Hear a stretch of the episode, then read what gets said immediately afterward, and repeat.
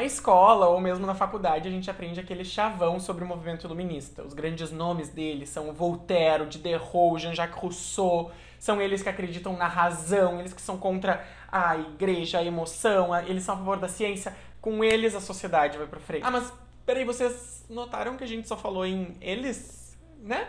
No iluminismo, será que não tinham mulheres? E onde será que estão essas mulheres nessa história? Será que elas não existiram ou será que elas foram invisibilizadas de propósito? Aproveitando o mês de março, que é o mês da mulher, a gente trouxe hoje uma discussão sobre as mulheres no período iluminista. Não me leve a mal, quem descobriu o Brasil não foi Cabral. Para dar uma breve resumida sobre o que é o iluminismo, no século XVIII esses países europeus eles estavam muito uh, interessados nessa evolução da pesquisa, enfim, nas ciências e tudo mais. E nesses países existia essa divisão, né, do Estado ali, do rei que mandava em tudo, e da igreja que também que tinha esse poder, né, espiritual, enfim. O absolutismo, então, ele se estendia para as colônias por conta da exploração, inclusive aqui o Brasil, né, a gente sabe. Nesse contexto, os pensadores começaram a escrever mais sobre liberdade, sobre dividir um pouco mais o poder, né? Mas a gente sabe também que esse iluminismo ele é um pouquinho a visão de poder e para quem esse poder é, seria dividido é um pouco fechada. Então, apesar deles serem a favor do aumento de direitos civis, da diminuição do poder do rei, da maior liberdade, da maior igualdade, temos um problema aí. Problema, como mostra a historiadora Bonnie Smith no livro Gênero História, Homens, Mulheres e Prática Histórica, as mulheres foram apagadas dessa narrativa iluminista, assim como foram apagadas da narrativa científica. Elas que ocuparam papéis importantes uh, na produção do conhecimento iluminista, como assistentes desses, desses homens ou próprias escritoras dessas coisas, elas foram reduzidas a amantes, dizendo, ah, fulano era amante do Beltrano de tal, então não tem importância. Fulano era só assistente quanto na verdade a gente sabe que ela foi muito importante para o desenvolvimento de alguma descoberta. Então essas mulheres foram reduzidas a esses papéis de amantes, assistentes, cuidadoras para serem apagadas dessa história. Ou pior, uh, essas mulheres, além de serem reduzidas a esse pequeno papel, algumas delas foram efetivamente esquecidas e só foram lembradas séculos depois. Os homens iluministas dessa época, inclusive, fizeram esforços para dizer que as mulheres eram inferiores a eles intelectualmente. Eles usavam do argumento da natureza para dizer que os homens tinham cérebros maiores, tinham mais capacidade de argumentação e que as mulheres, por ter o cérebro menor, elas eram mais inclinadas à maternidade, a cuidar de casa, não a ficar na ciência. Enfim, a mulher tinha que ser aquela coisa bela, recatada e do lar. Então, pra gente retomar um pouco, vocês sabem que aqui no canal a gente gosta de tratar sobre essas pessoas que normalmente são esquecidas da história. A gente resolveu fazer esse vídeo falando sobre essas quatro mulheres iluministas que falaram sobre então o direito das mulheres na sociedade iluminista. Para escrever esse roteiro, a gente usou alguns, alguns textos acadêmicos que vão estar linkados aqui na descrição do vídeo. Nem todos eles são em português, porque alguns não foram fáceis de achar em português. Uhum. Então, se eu não me engano, nós temos um em inglês e um em francês, mas nós temos outras referências em português que também podem ser procuradas. Começando então pela Inglaterra, nós temos a Mary Astle, que nasceu em 1666, ou seja, século 17. Uhum. E no século 17 ela conseguiu viver da própria escrita, porque ela era sustentada por mulheres nobres que acreditavam no que ela escrevia.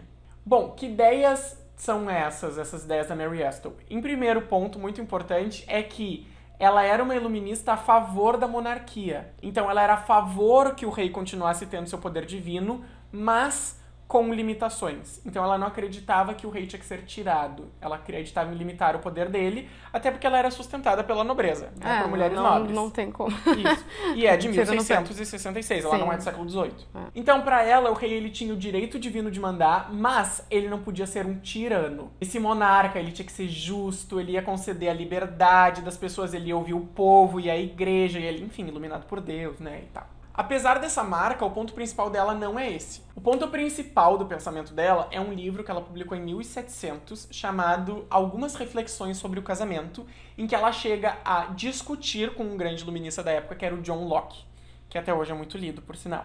Ela pega o mesmo argumento do Locke, que ela não concorda, para defender os direitos das mulheres, para dizer se tu defende isso, então tu tem que defender os meus direitos também. Uhum. Por quê? Ela vai dizer, se o Locke diz que nenhum homem pode ter tirania sobre outro homem, ela vai dizer a seguinte frase que é para dar um tapa de luva na cara dele.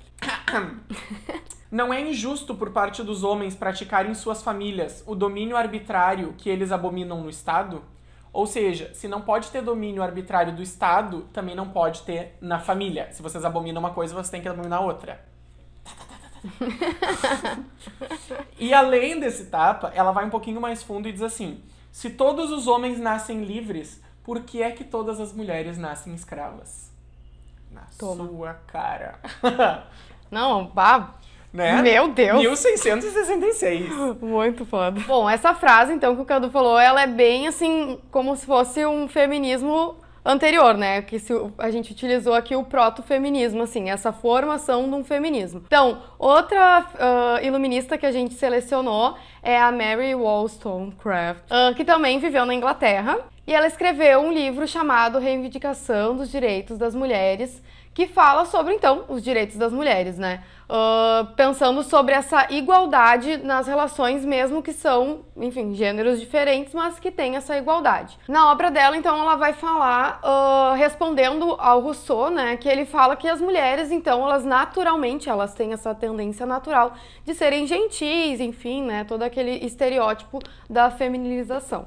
E que elas tinham que ser educadas pra isso. O, o, o Rousseau chegou a publicar um livro sobre Uhum. isso chamado Emílio, que é muito famoso. Então, nesse livro, Rebatendo Rousseau, ela vai falar que as mulheres elas têm capacidade de aprender e ser qualquer coisa que elas quiserem, desde que educadas para isso, né? Assim como os homens Assim como os homens são. são. Então é uma igualdade aí. Sim. Né? Esse livro, inclusive, ela vai dizer que as colocações do Rousseau, e aqui ela diz literalmente, que disparate. é, é, é isso que ela diz.